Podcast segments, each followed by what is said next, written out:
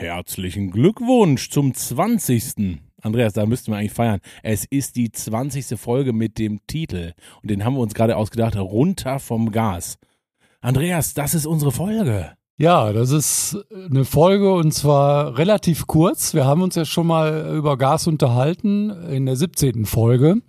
Und äh, dennoch, das Thema ist so brandaktuell, da müssen wir einfach nochmal drüber reden. Und unglaublich revolutionär, finde ich. Also die Überlegung zu machen, was kann ich in der Zukunft machen und deine kreative Ader kommt wieder raus.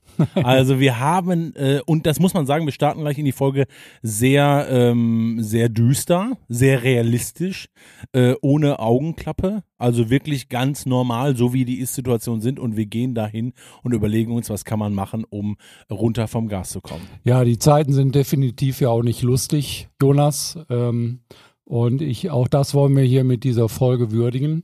Wir haben eine Zeit mit äh, ja, revolutionären Veränderungen, kann man sagen. Äh, wir hatten erst Corona, dann Ukraine, das läuft noch. Und natürlich auch, es wird immer deutlicher, dass die Klimakrise vielleicht näher ist, als wir uns das alle vorstellen können. Und das führt aus meiner Sicht dazu, dass wir revolutionär denken müssen und äh, mit kreativen Ideen Lösungen finden müssen. Also für mich sind solche Situationen, die es auch in der Geschichte schon häufiger gab, Chancen, ähm, die Dinge anders zu machen und anders zu denken.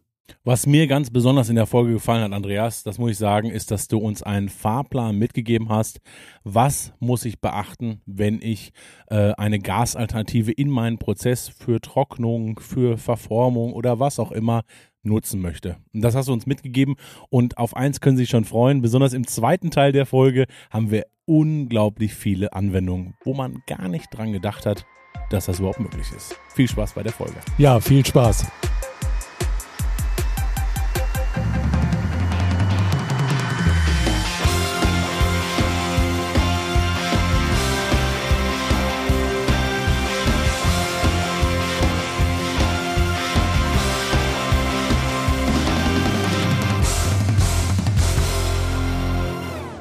Herzlich willkommen zum Leister Deutschland Podcast. Und ich freue mich, dass Andreas Zeller, Geschäftsführer von Leister Deutschland, wieder hier im Studio ist. Ich grüße dich, Andreas. Ja, hallo Jonas. Endlich mal wieder ein Podcast. Ja, und ich freue mich total. Mein Name ist Jonas Leimann und ich habe heute Morgen auf der Fahrt zu euch nach Solingen äh, Radio gehört und das aktuelle Thema, und wir steigen direkt in unseren Podcast ein und die Folge passt perfekt dazu, ist wir kriegen in Deutschland immer weniger Gas durch Nord Stream 1.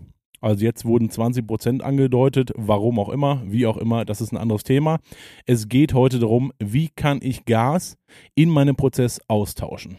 Andreas, äh, vielleicht so als Info, äh, du bist belesen, du informierst dich viel, du hast die Lage im Begriff, du kennst dich mit verschiedenen Branchen aus. Wie ist denn der aktuelle Zustand? Wo wird Gas überhaupt in der Industrie verwendet? Ja, also Gas wird in ganz, ganz vielen Industrien verwendet in Deutschland. Und ähm, Deutschland hat ja etwa einen Gasverbrauch, der zwischen 85 Milliarden Kubikmeter und 90 Milliarden Kubikmeter liegt. Und ähm, den größten Anteil braucht einer der wichtigsten Industrien für Deutschland. Das ist die chemische Industrie. Und was kann ich mir da vorstellen? Also, ich habe mal Medikamenten wahrscheinlich, oder? Also Medikamente, ähm, vielleicht auch äh, Ölproduktion. Ja, ne? Vor allen Dingen ganz viele Vorprodukte für, für andere Produkte. Ne? Nehmen wir die Kunststoffe. Ähm, Kunststoffe sind Teil unseres Lebens äh, und unseres Wohlstandes und äh, viele, viele ähm, Kunststoffe werden eben von der chemischen Industrie als Vorprodukt hergestellt. Wir haben aber auch die, den Bereich der Düngemittel. Ja, äh, wir haben ja auch aufgrund dieser Krise hier nicht nur ein, äh, ein Problem mit Erdgas, sondern auch mit äh, Ernährung, mit Weizen aus der Ukraine, der nicht äh, zu der, der äh, notleidenden Bevölkerung beispielsweise in Afrika kommt. Und ähm, auch diese, die Landwirtschaft ist sehr stark von Düngemitteln abhängig und äh, die hängen auch eben an der chemischen Industrie. Ja, zum Beispiel auch äh, Düngemittel, die ähm, auf Ammoniakbasis äh, gemacht werden und die chemische Industrie produziert genau auch mit Gas, zum Beispiel Ammoniak. Und Ammoniak sorgt dafür, dass die Pflanzen groß wachsen und natürlich auch die Ernte groß ist. Andreas, was gibt es noch für Zweige in der Chemieindustrie, wo man sagt, äh, wenn wir kein Gas mehr haben, sind wir abhängig? Ja, wie immer im Sommerloch wird mal wieder über die Geschwindigkeit auf den Autobahnen diskutiert. Ja, klar. Ähm, die Geschwindigkeitsbeschränkung auf 130 beispielsweise.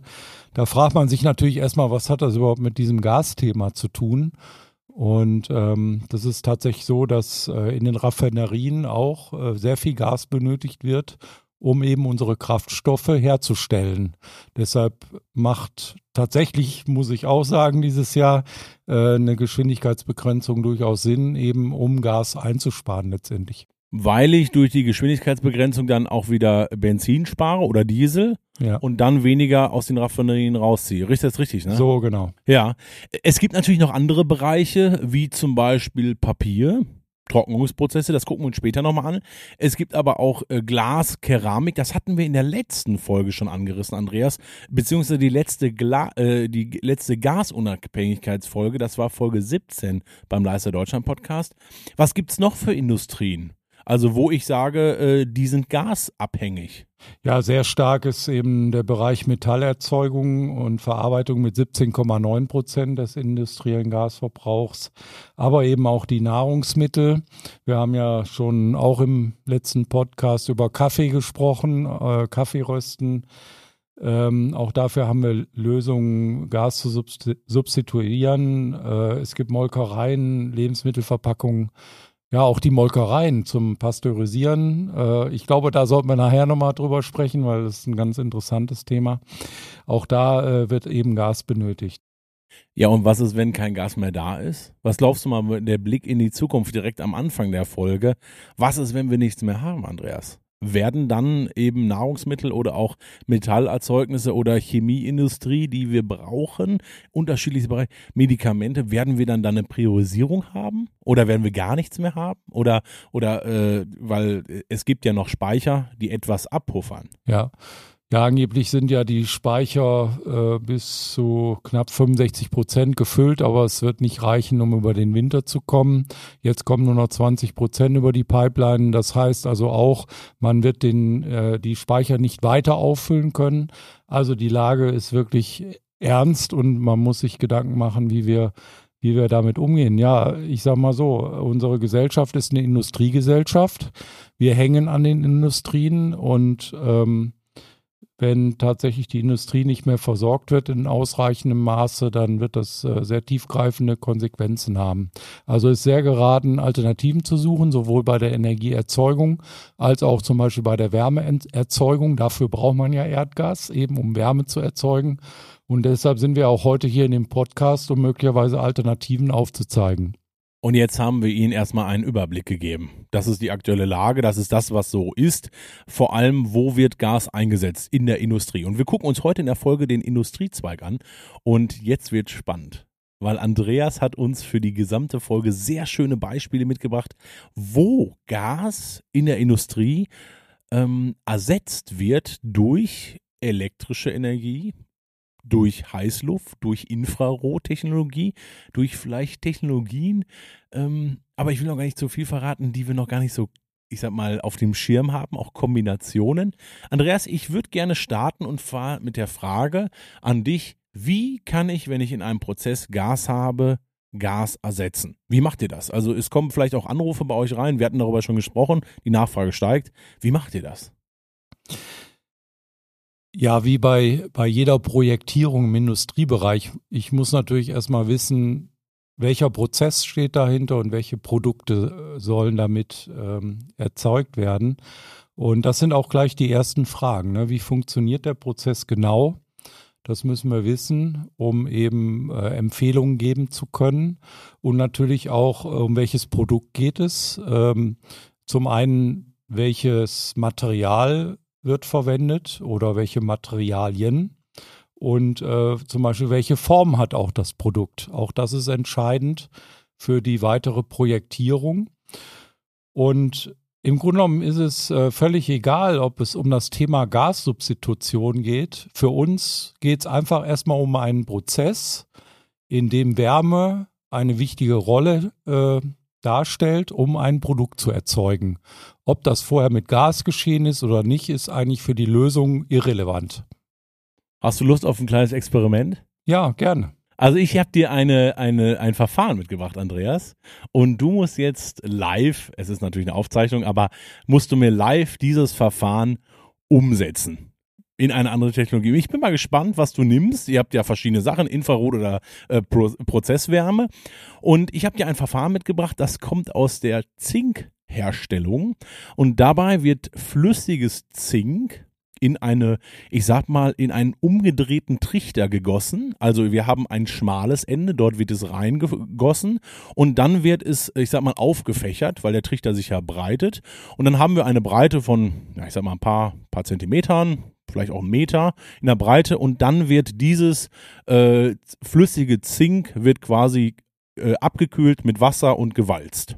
Mhm. So, da habe ich aber jetzt trotzdem in meiner Herstellung habe ich ein kleines, einen kleinen Haken, denn diese Wanne, die ich gerade beschrieben habe, diesen umgedrehten Trichter, dieses, ja, ich sag mal, dieses Konstrukt, das muss erwärmt werden, wenn ich die Produktion anhalte. Heißt, ich habe ja irgendwann mal Schichtwechsel oder ich muss auch dafür sorgen, dass meine Wanne nicht zu lange, äh, ich sag mal, dem Zink ausgesetzt ist. Dann mache ich einen Wechsel und ich muss diese Wanne erwärmen. Und das kann man zum Beispiel mit der Flamme machen, mit mhm. Gas. Wie würdest du es jetzt als Projekt durchgehen, Andreas? Was würdest du mir für Fragen stellen, dass wir daraus vielleicht was anderes hinbekommen? Ja, du hast ja ähm, dieses, ähm, diesen Trichter als Beispiel genommen. Damit man sich noch besser vorstellen kann, würde ich diesen Trichter halbieren. Das Ding ist nämlich nach oben offen. Und das ist auch schon gerade ein richtiger Punkt, wichtiger Punkt, was ich gerade schon gesagt habe, wie funktioniert der Prozess genau? Also ich muss ja auch wissen, wie sind äh, die zu erwärmenden Bauteile. Hier geht es ja bei der Zinkherstellung oder Zinkguss geht es um eine Vorwärmung eines äh, wichtigen Bauteils in dem Prozess. Und ähm, die heißt übrigens Vorlage, so wird sie genannt. Und äh, diese Vorlage äh, soll also erwerben werden, wenn der Prozess ähm, äh, gewechselt wird, zum Beispiel bei einem Schichtwechsel oder äh, bei einem Legierungswechsel von dem Zink. Und ähm, ja, die Aufgabe ist halt, das zu erwärmen. Diese, ähm, es ist jetzt die Frage, besteht zum Beispiel diese Vorlage, das, was du mit Trichter beschrieben hast, besteht die aus einem Material oder zwei Materialien? Das ist schon mal eine ganz wichtige Frage. Warum ist das entscheidend? Also, weil wenn ich mir vorstelle, ich hätte jetzt eins, ist das dann wegen dem Volumen oder der Größe oder den Eigenschaften der Materialien? Oder woran spielt da der Unterschied? Ja, wenn ich was etwas erwärmen will, dann haben die Materialien ja unterschiedliche Eigenschaften in Bezug auf die Aufnahme oder Absorption der Wärmeenergie. Hier in dem Fall haben wir ja ähm, zwei verschiedene äh, Materialien. Die, die, die Grundform ist Metall, äh, so ich weiß, aus Stahl. Und ähm, damit das auch eine längere Lebensdauer hat, wird dieses äh, Stahlbauteil quasi beschichtet mit einer Art, ähm, ich nenne es mal Zement. Also, ja, ja. Äh, dass äh, da reingespachtelt wird, damit der Zink nicht direkt mit der Metallwanne dann äh, in, in Verbindung kommt. Und das sind schon mal zwei Materialien, die ganz unterschiedliche äh, spezifische äh, Wärmeeigenschaften haben. Äh, spezifische Wärmekapazität heißt es ja. Und das muss ich bei der Projektierung zum Beispiel berücksichtigen, um festzustellen, wie viel Wärme muss ich da jetzt reinbringen, damit diese, dieses Bauteil, äh, diese Vorlage die richtige äh, Wärme hat für den Prozess. Also das heißt, ihr äh, guckt euch an, was ist der Prozess?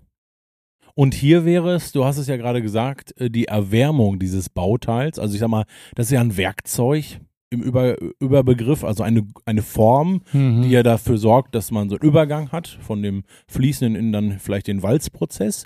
Ähm, und die Form muss erwärmt werden. Ja. Vorgewärmt werden. Mhm. Ähm, wie könnte ich mir das vorstellen? Wie, wie passiert das in der Praxis?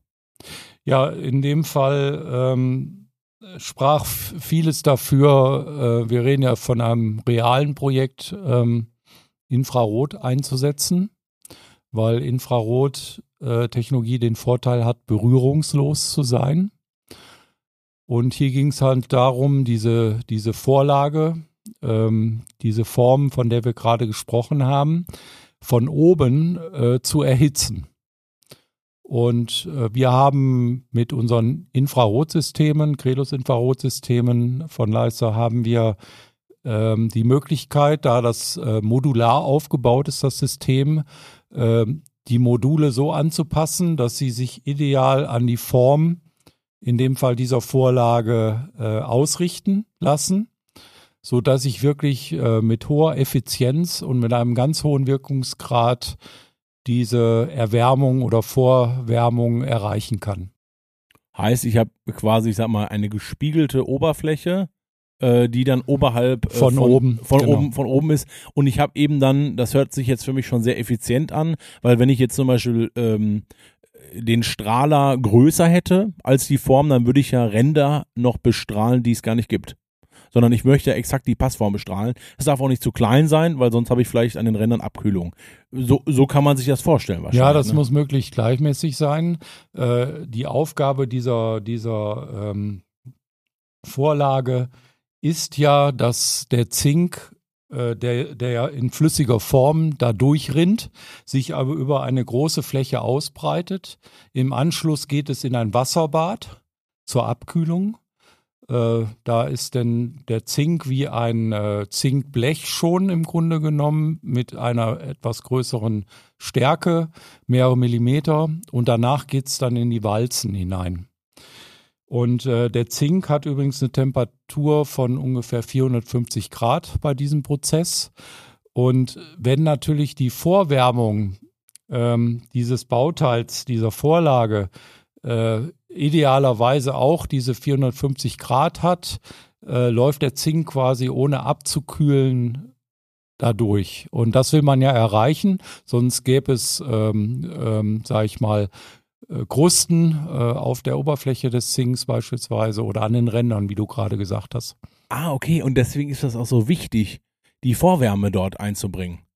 Äh, weil wenn ich jetzt, ich sag mal, den Prozess unterbreche, weil ich, du hast ja gesagt, zum Beispiel eine andere Legierung äh, verwenden möchte, dann muss ich ja, ich sag mal, meine Form austauschen. Und wenn ich die jetzt kalt machen würde, dann hätte ich am Anfang vielleicht äh, Schrott produziert. Oder es würde direkt auf dem Material abkühlen und ich habe gar keinen Prozess. Ja, es gäbe wahrscheinlich äh, Ablagerungen auf der Vorlage und das würde ja den, den Fluss dieses Sinks ähm, stören. Es gäbe Wirbel, ja, genau. sodass dann das Material insgesamt nicht mehr so gleichmäßig und homogen wäre. Jetzt hast du gesagt, es ist ganz wichtig, dass diese Form durchgeschnitten ist und dass wir direkt auf die Form strahlen können. Ja. Mit euren Infrarotstrahlern.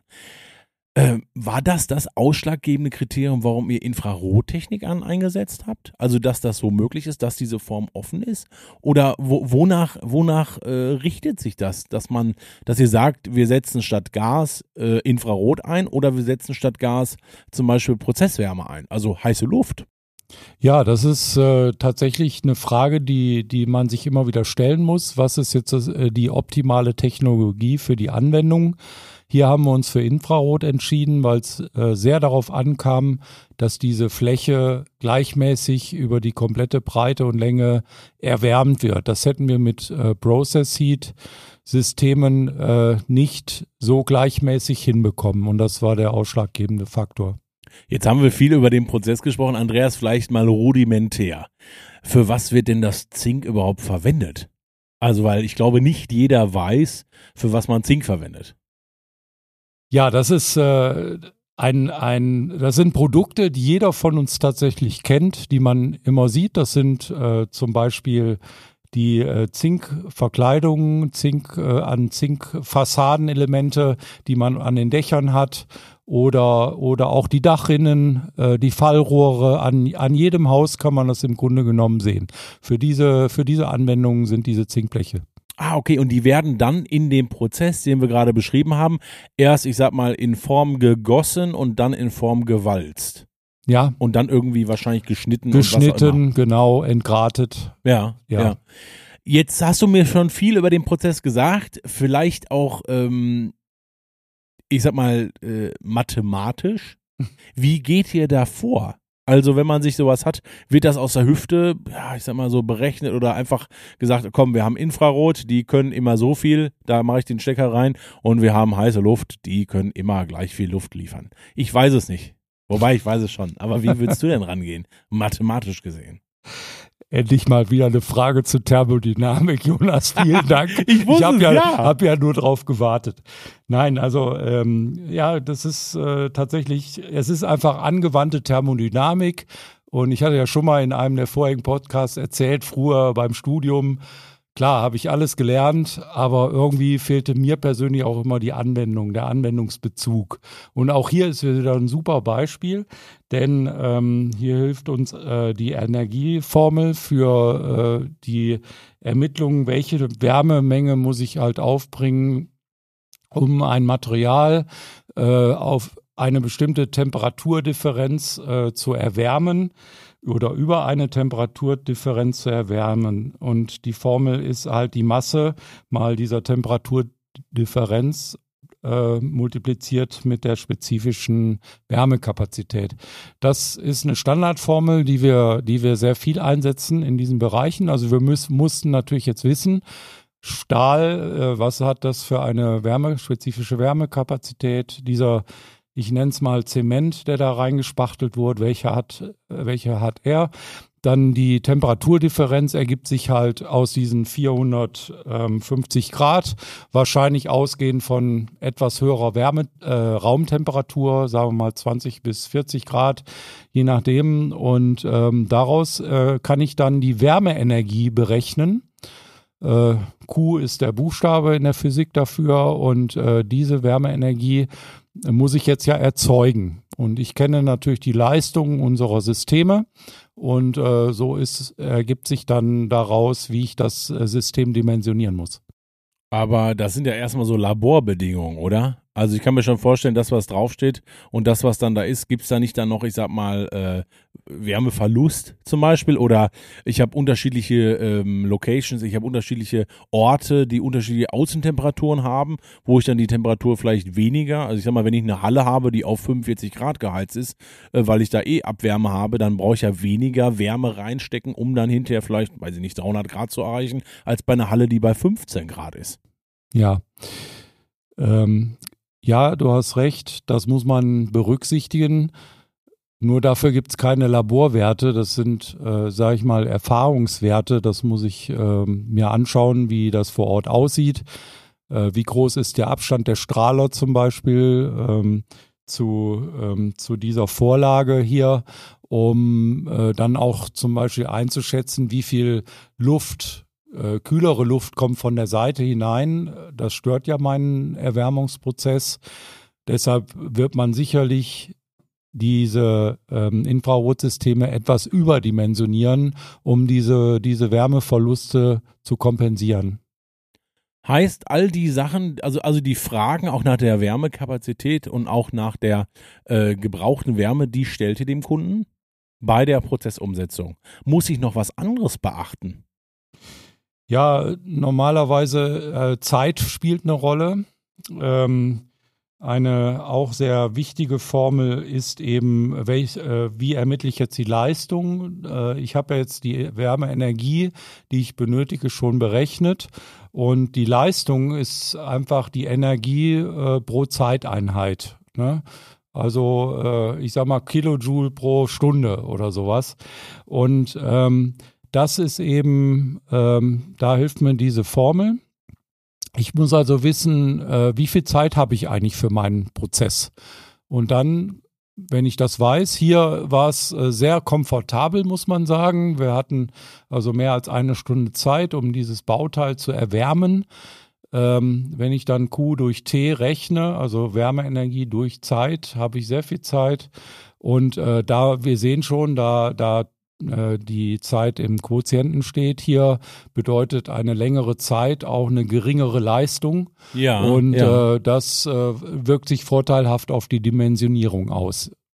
Heißt, ich kann, ich sag mal, bei der Leistung sparen und auch Geld sparen. Ja, je mehr, wenn ich eine gegebene Wärmeenergie habe und teile das durch die Zeit, je länger die Zeit ist, wird natürlich dann die Leistung geringer. Ich kann die Systeme kleiner dimensionieren, was wiederum sich vorteilhaft auf den Energieverbrauch auswirkt, mit allen Aspekten zur Nachhaltigkeit und so weiter und so fort.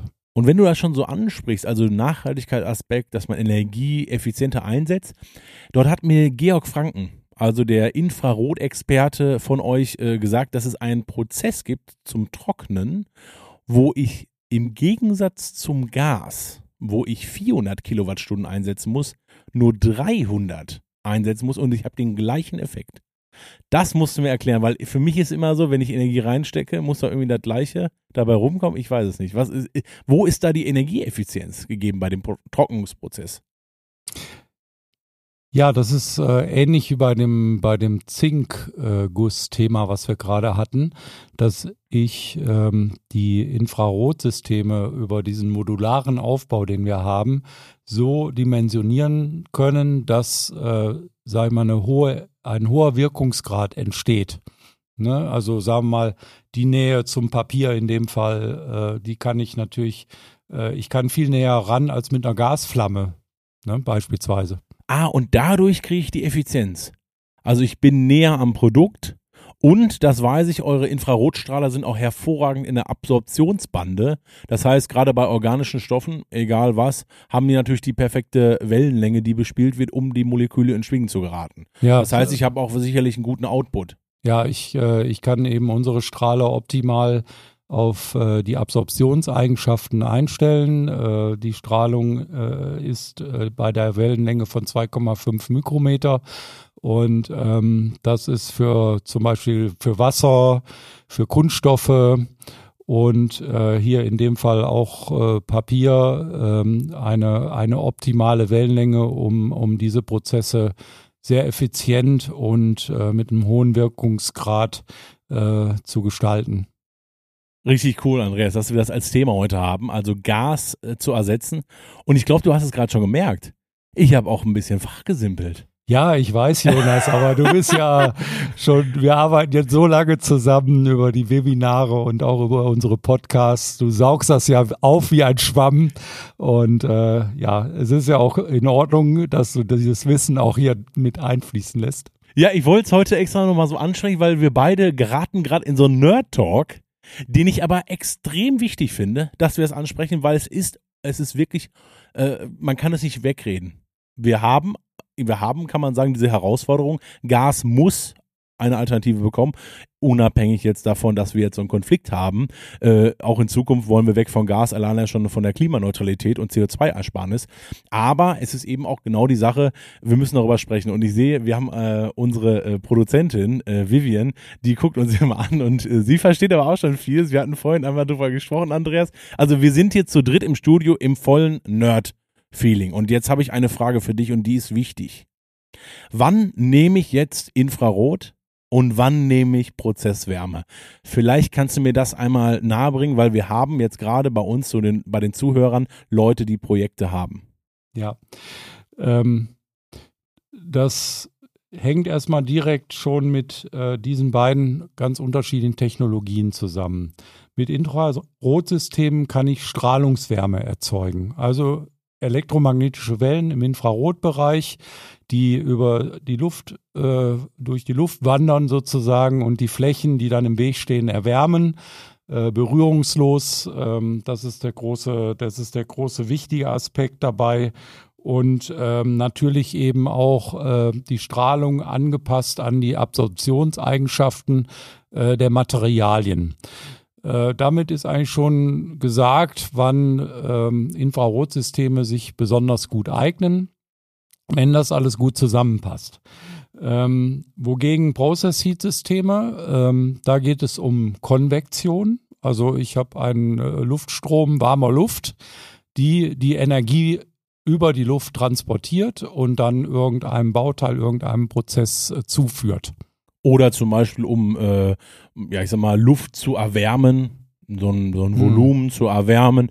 Wir hatten das selber mal in einem äh, Webinar, da haben wir Popcorn ohne, ähm, ich sag mal, äh, ohne eine Pfanne, sondern wirklich nur mit heißer Luft durchströmt, also das wirkliche Maiskorn umströmt und dann ist es quasi aufgeplatzt. Also wir brauchten kein Fett.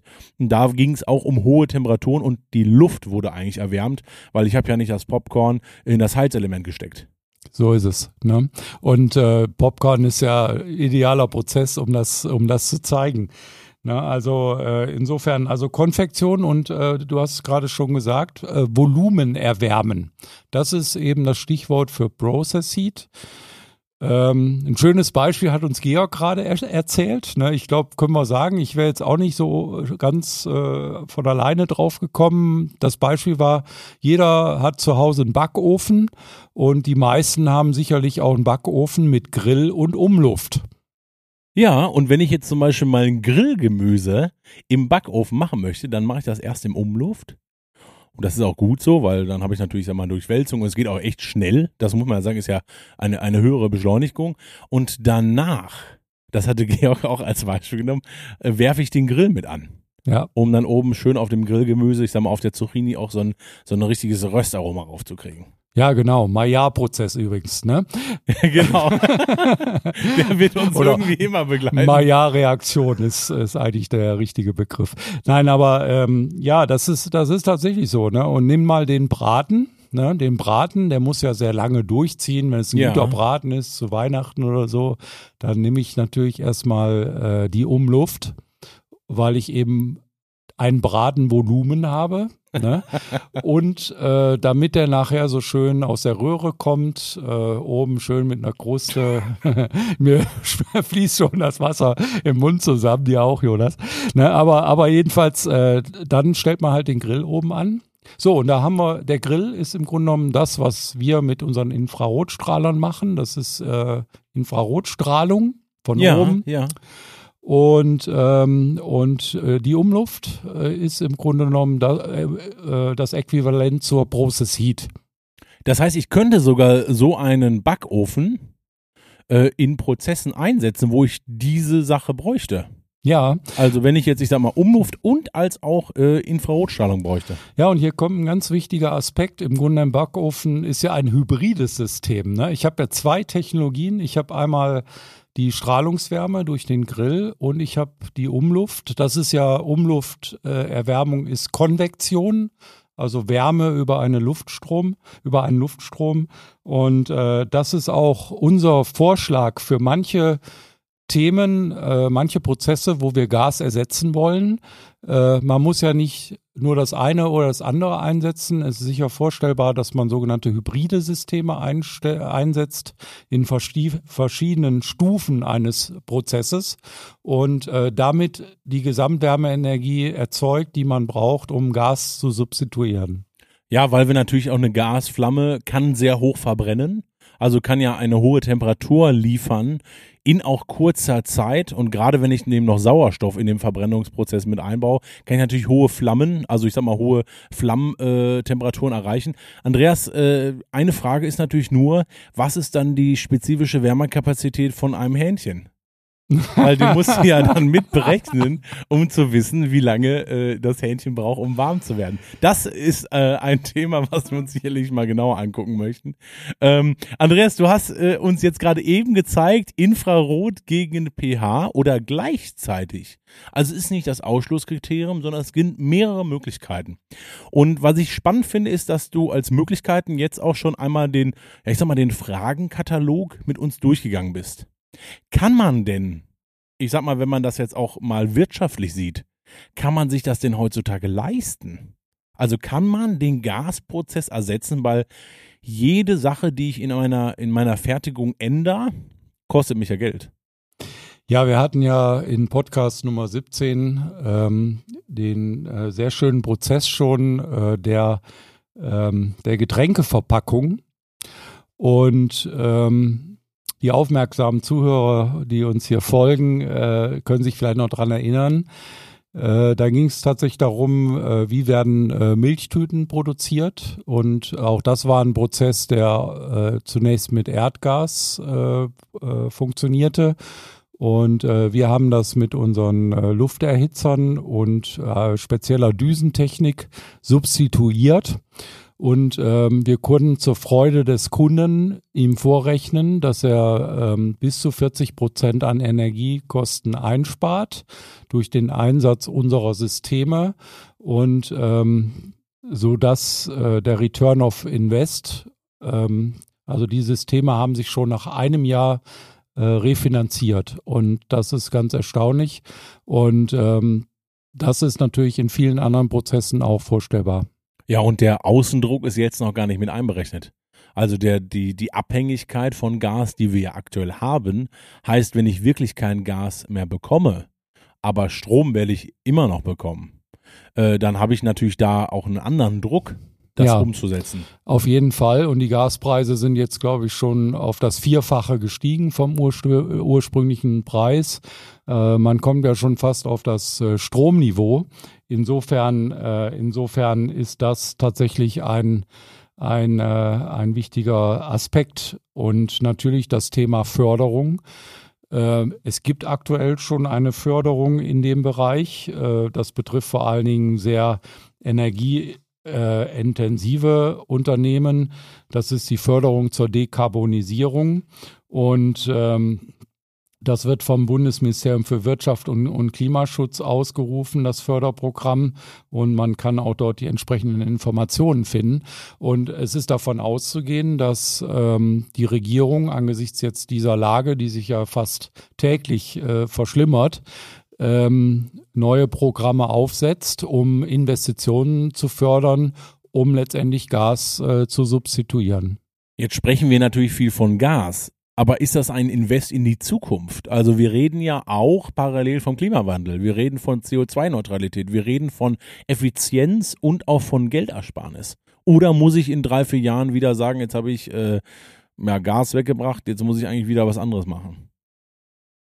Also es ist definitiv eine Investition in die Zukunft. Ähm, eine ganz wichtige Frage ist natürlich, wie wird in Zukunft Energie erzeugt? Und ich glaube, das ist jetzt kein Geheimnis mehr, dass das in Zukunft erneuerbare Energien sein werden, zumindest in Deutschland in absehbarer Zeit. Wenn die Energie auf diese Weise erzeugt wird, also nicht schmutzig mit fossilen Brennstoffen, dann, äh, dann sind diese Investitionen in elektrische Systeme auf jeden Fall nachhaltig und auch umweltfreundlich, denn durch die Systeme wird kein zusätzlich CO2 erzeugt. Also insofern äh, passt das auch in dieses Konzept.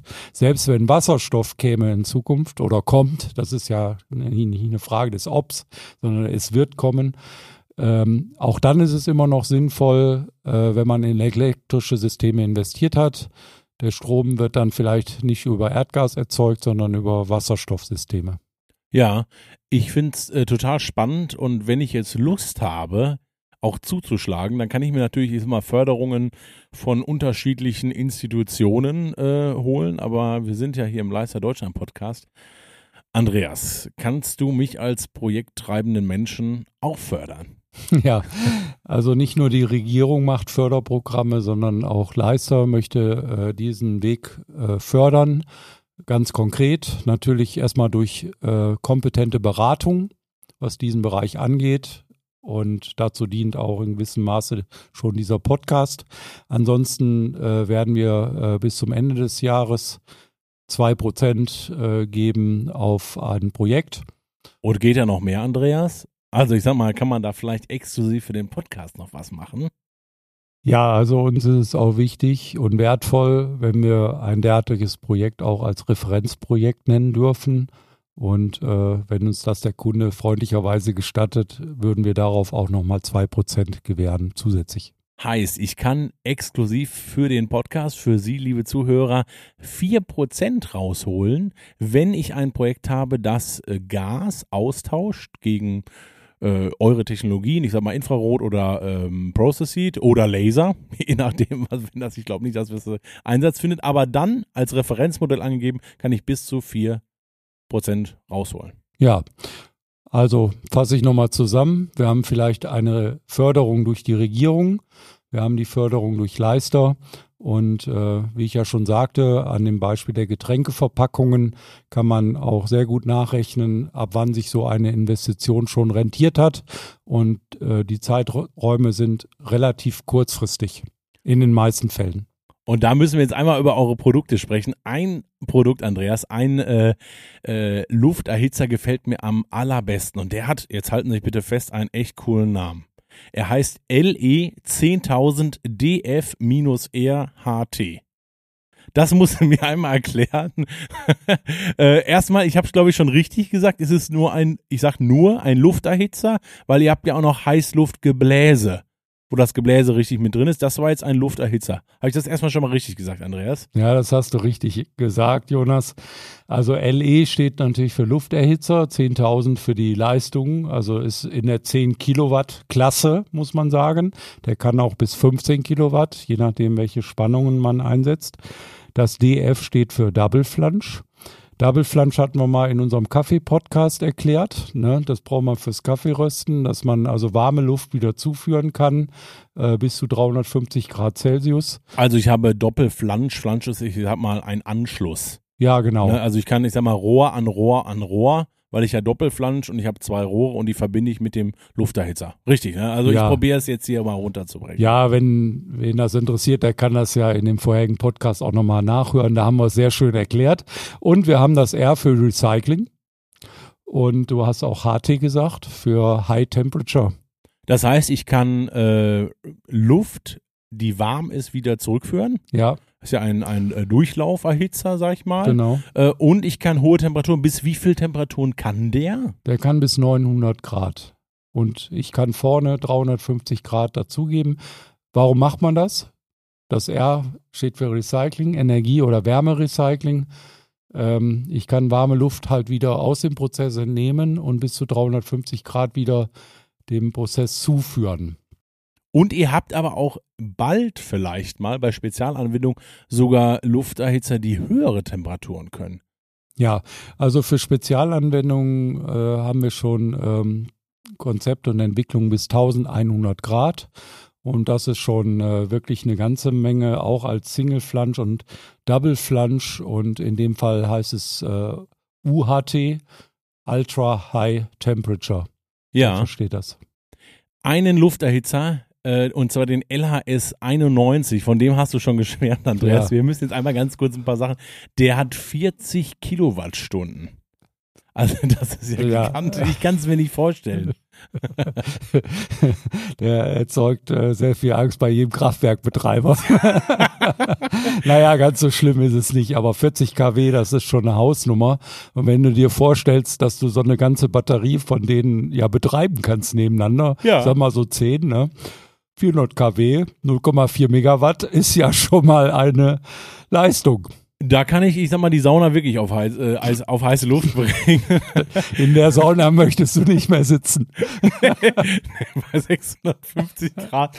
Das schafft keine Erdsauna. Ihr habt noch einen und den möchte ich mit reinbringen, weil ich den bereits in, in der letzten Folge, Folge 17, wo wir auch über äh, Gassubstitution gesprochen haben, den Vulkan. Und ich finde, es ist einer meiner Lieblingsprodukte von euch. Der hat echt viel Power und er ist quasi ein Heißluftgebläse. Andreas, ja. wo, wo, kann ich mir vorstellen, also die werden eingesetzt bei großen Trocknungen wahrscheinlich oder wie kann ich mir das vorstellen? Ja, wir haben ja ähm, ein sehr schönes Beispiel, ein ganz aktuelles Projekt. Da geht es um die Vulkanisation, ne? steckt der Name schon drin. Und äh, ja, bei sowas äh, kann man den Vulkan gebrauchen. Der hat äh, 10 beziehungsweise 11 Kilowatt. Und ähm, ja, diesen Prozess oder dieses Projekt ist hochinteressant. Also ich habe tatsächlich, das ist kein Scherz, Andreas, bei der Vulkanisation, also der Gummiherstellung, habe ich äh, den Vulkan von euch im Einsatz. Hm, genau. Das ist äh, passt, ne? Wie die Faust aufs Auge. Willst du einen kleinen Funfact hören über Vulkan, mhm. also Vulkanisation? Der Begriff, also Vulkanisation ist der Prozess, vielleicht erklärst du den einmal ganz kurz, Andreas. Ja, Vulkanisation ist eigentlich ein Vernetzungsprozess durch, äh, durch Heißluft und ähm, Beimengung von äh, Schwefel äh, zu Naturkautschuk. Ja, genau. Also ich habe Naturkautschuk, Schwefel und dann habe ich äh, äh, C-Doppelbindungen und die werden aufgebrochen und dann habe ich irgendwie solche anderen Verbindungen mit Schwefel. So ganz grob. Also es macht es irgendwie elastisch. Und äh, der Fun Fact ist, dass äh, die Vulkanisation, die wurde irgendwann ja erfunden, ähm, übrigens von äh, Charles Goodyear. Also den Namen haben wir vielleicht schon mal in Bezug auf Gummi gehört. Hört man ab und Hat zu. man schon mal gehört. Formel aber, 1. Aber der hat den Namen von Vulcanus. Das ist ein römischer Gott für Feuer und Schmiedekunst. Das kleines äh, Fun Fact fand ich ganz interessant, Andreas. Also, Vulkanis äh, Vulkanisation, ihr setzt ihn ein, Feuer- und Schmiedekunst, euren Vulkan, ähm, um dann tatsächlich, ich sag mal, Gummi herzustellen. Wo findet der, ist das dann für die Reifenerstellung auch wirklich? In dem Fall nicht, sondern in dem Fall geht es um Profile, Dichtungen zum Beispiel für Tür- und Fensterrahmen. Und vorher wurde dafür Gas eingesetzt, also die Flamme eingesetzt. Ja, so ist es. Und jetzt eben Vulkane, in dem Fall kommen zwölf äh, Vulkane zum Einsatz. Und wir reden dann mal über 120 bis 130 Kilowatt, die hier eingesetzt werden. Ah, okay. Also Ich finde es total spannend, auch dass du uns solche Beispiele mitgebracht hast. Und ein letztes Beispiel für unsere Podcast-Folge und Andreas, wir haben unsere Zeit ist schon fast rum, haben wir aus der Lebensmittelbranche. Du hast es ganz am Anfang angeteasert und ich finde es total spannend und zwar Molkerei. In der Molkerei werden, äh, ich sag mal, Milchprodukte verarbeitet, Joghurt hergestellt, ähm, ja, ich sag mal, Milch hergestellt auch oder weiterverarbeitet, veredelt. Äh, übrigens, Andreas, in Dänemark, äh, ich war vor kurzem in Dänemark im Urlaub, gibt es 0,1-prozentige, also 0,1% fetthaltige Milch. Wahnsinn. Ja, schmeckt auch nicht. Aber jetzt kommen wir dazu, um die herzustellen, braucht man einen Prozess. Den hast du uns mitgebracht. Ja, äh, in dem Fall geht es um äh, den, äh, wieder mal um einen Louis, der den erfunden hat. Louis Pasteur. Ne? Erinnerst du dich noch an den anderen Louis? Ja, den hatten wir heute schon. ja, den Den haben wir mal. Maillard-Prozess. Ja, den, äh, wir bleiben also bei Louis, Louis Camille Maillard. Ne? Also Louis Pasteur, ähm, die hätten sich auch noch ke äh, kennenlernen können tatsächlich, äh, aber bin jetzt nicht sicher. Zumindest der, der gute äh, Louis äh, Camille Maillard war da noch etwas jung, als der Herr Pasteur äh, da seinen äh, Pasteurisationsprozess ähm, entwickelt hat. Und äh, den braucht man natürlich, um Lebensmittel haltbar zu machen. Die sogenannte Haarmilch. Aber auch die normale Milch, also ich sag mal die Vollmilch, wie wir sie kennen.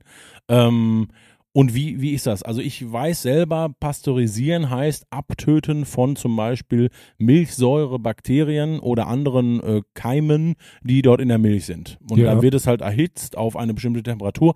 Das weiß ich zufällig, weil Hm. ich weiß, ab dann sind die mehr Nährstoffe weniger vorhanden. Und bei der, ich sag mal, Vollmilch, wie wir sie kennen, nicht die Haarmilch, haben wir äh, so ungefähr so 72 Grad Celsius. Ja, genau. Und dann etwa über eine 15 bis 30 Sekunden lange Erhitzungsdauer und äh, damit werden halt diese Keime abgetötet.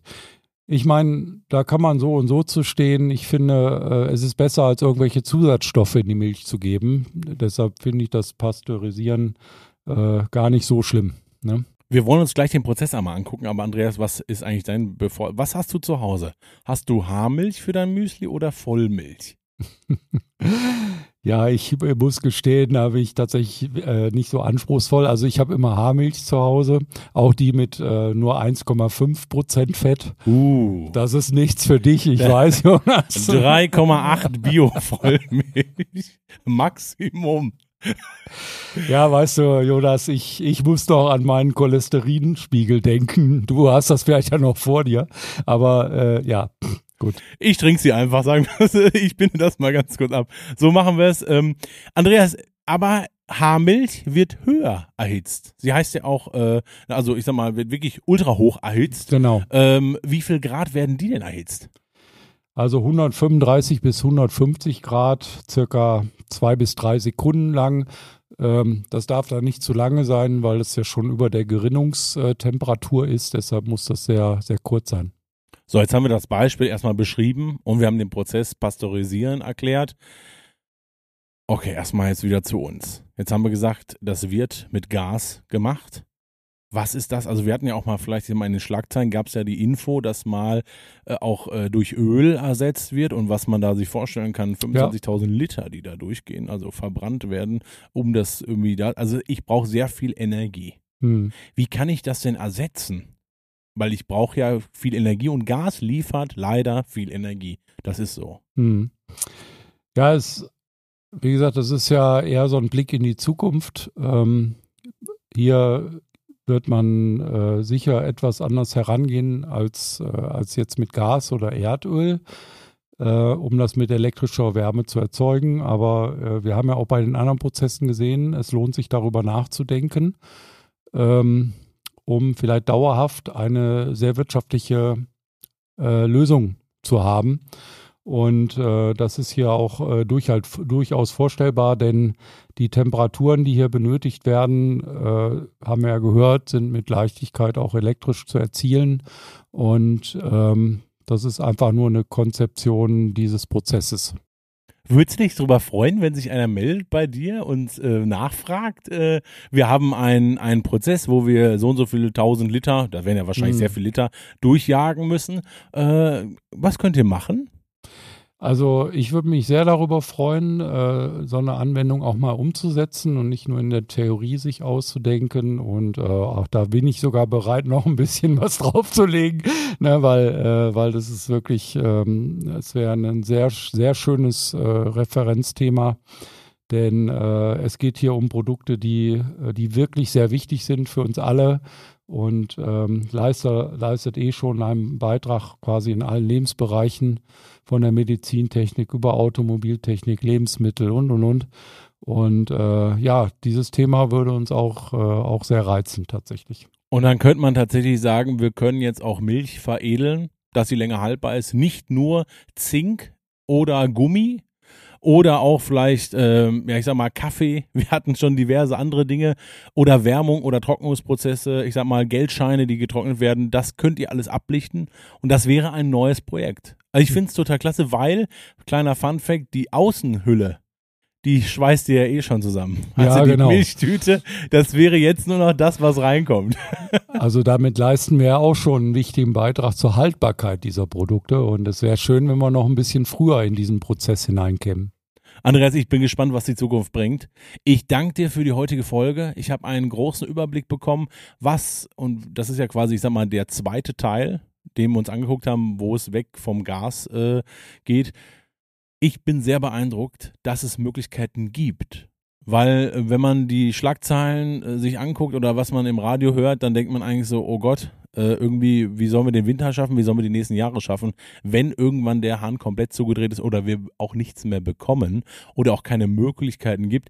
Du hast uns heute gezeigt, es gibt Möglichkeiten. Ja, und ähm, es ist ganz sicher und auch äh, in der Geschichte immer wieder, wieder zu erkennen. Solche Veränderungen, wie wir gerade haben, also disruptive Veränderungen, muss man ja schon fast sagen, mit Corona und dieser Ukraine-Krise, äh, sind Riesenchancen und äh, die Menschheit und auch Klimakrise, die Menschheit hat es immer genutzt, um wieder äh, zu besseren Lösungen zu kommen. Und ich bin sehr positiv und zuversichtlich, dass uns das auch diesmal wieder gelingen wird. Herzlichen Dank, Andreas. Vielen Dank für die Folge. Tschüss. Danke dir, Jonas.